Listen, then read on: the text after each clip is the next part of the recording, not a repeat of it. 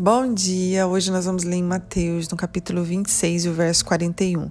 Vigiem e orem para que não cedam à tentação, pois o espírito está disposto, mas a carne é fraca. Aqui nós sabemos que Jesus está no Getsemane e ele está em profunda agonia, tristeza, sabendo tudo o que ele iria passar. E ele pede para os discípulos: Olha, vocês fiquem aqui sentados, eu vou ali orar, fiquem aqui e vigiem comigo. Ele pede somente para os discípulos vigiar. Ele nem pediu para eles irem orar com ele, não. Ele falou: fiquem aqui sentados e vigiem comigo. Quando ele retorna, os discípulos estão dormindo. E aí ele diz: Mas vocês não podem vigiar comigo nem por uma hora. E ele volta novamente para orar, e quando ele, retor ele retorna novamente, os discípulos estão lá dormindo. E Mas o engraçado é que nesse texto aqui, é, no verso 41 que nós lemos, um pouquinho antes, Jesus olha e fala: Vocês não podem vigiar comigo nem por uma hora. E ele diz exatamente para Pedro: Disse ele a Pedro, a palavra diz: Vigiem e orem para que não cedam à tentação, pois o espírito está disposto, mas a carne é fraca. E nós sabemos que ele fala exatamente para Pedro, ele direciona essas palavras exatamente para Pedro, porque nós sabemos que depois Pedro seria tentado a negar a Cristo, tanto que ele nega a Cristo. É, então aqui Jesus está alertando. E quantas vezes nós somos alertados pelo Espírito Santo de Deus no nosso coração, no nosso íntimo, às vezes até com palavras proféticas, às vezes até com a palavra realmente falada ali na igreja, ou às vezes por um sonho, nós somos alertados a orar mais, a vigiar mais, a jejuar mais, e às vezes nós não damos ouvidos, nós passa batido, vai deixando, alguém fala, olha, vamos jejuar, vamos orar comigo, vamos entrar em oração e em jejum, e às vezes eu até sinto desejo, mas aí as coisas do dia a dia começam a me roubar disso e eu acabo deixando. E qual que é o perigo disso? O que aconteceu com Pedro? Pedro caiu porque não vigiou. É, se o mestre estava pedindo para ele vigiar, ele precisava ficar atento.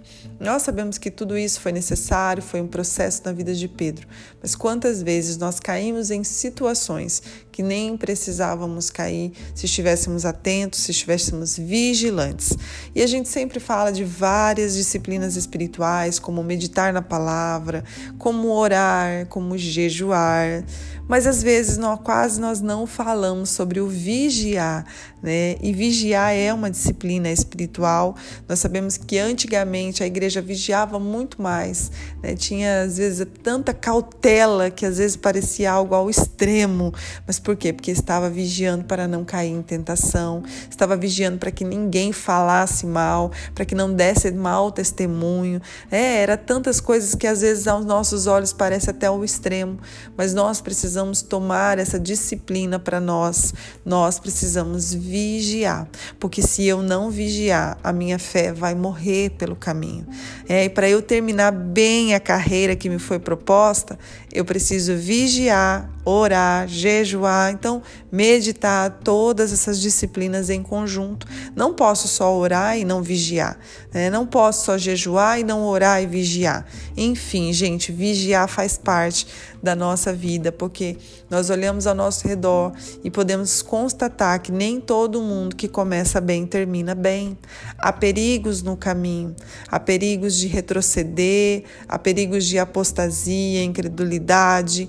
Então nós precisamos olhar para a nossa vida, né, para aquilo que fazemos, para as nossas atitudes, os lugares que estamos, as pessoas com quem nós convivemos, as conversas, as redes sociais, tudo isso que é que está me distraindo? O que é que está me tirando longe da presença? O que é que está roubando, né, esse queimar, essa chama do meu coração? Alguma coisa está esfriando o teu coração?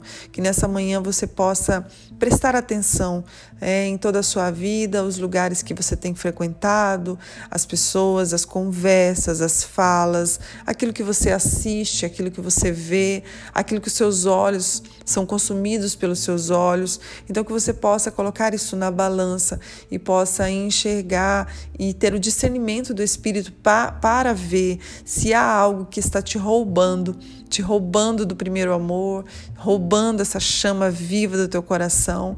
Né? Antes da gente ter uma vida com Cristo, a nossa maior dificuldade é se entregar, é se render ao nosso coração. E depois que a gente tem essa vida com Cristo, a nossa maior dificuldade é deixar, manter esse coração rendido. Então, que o nosso coração seja rendido, seja entregue ao Senhor. Porque hoje a nossa dificuldade não é mais né, render o nosso coração, nós já rendemos, mas é manter ele rendido a Cristo todos os dias. Vamos orar?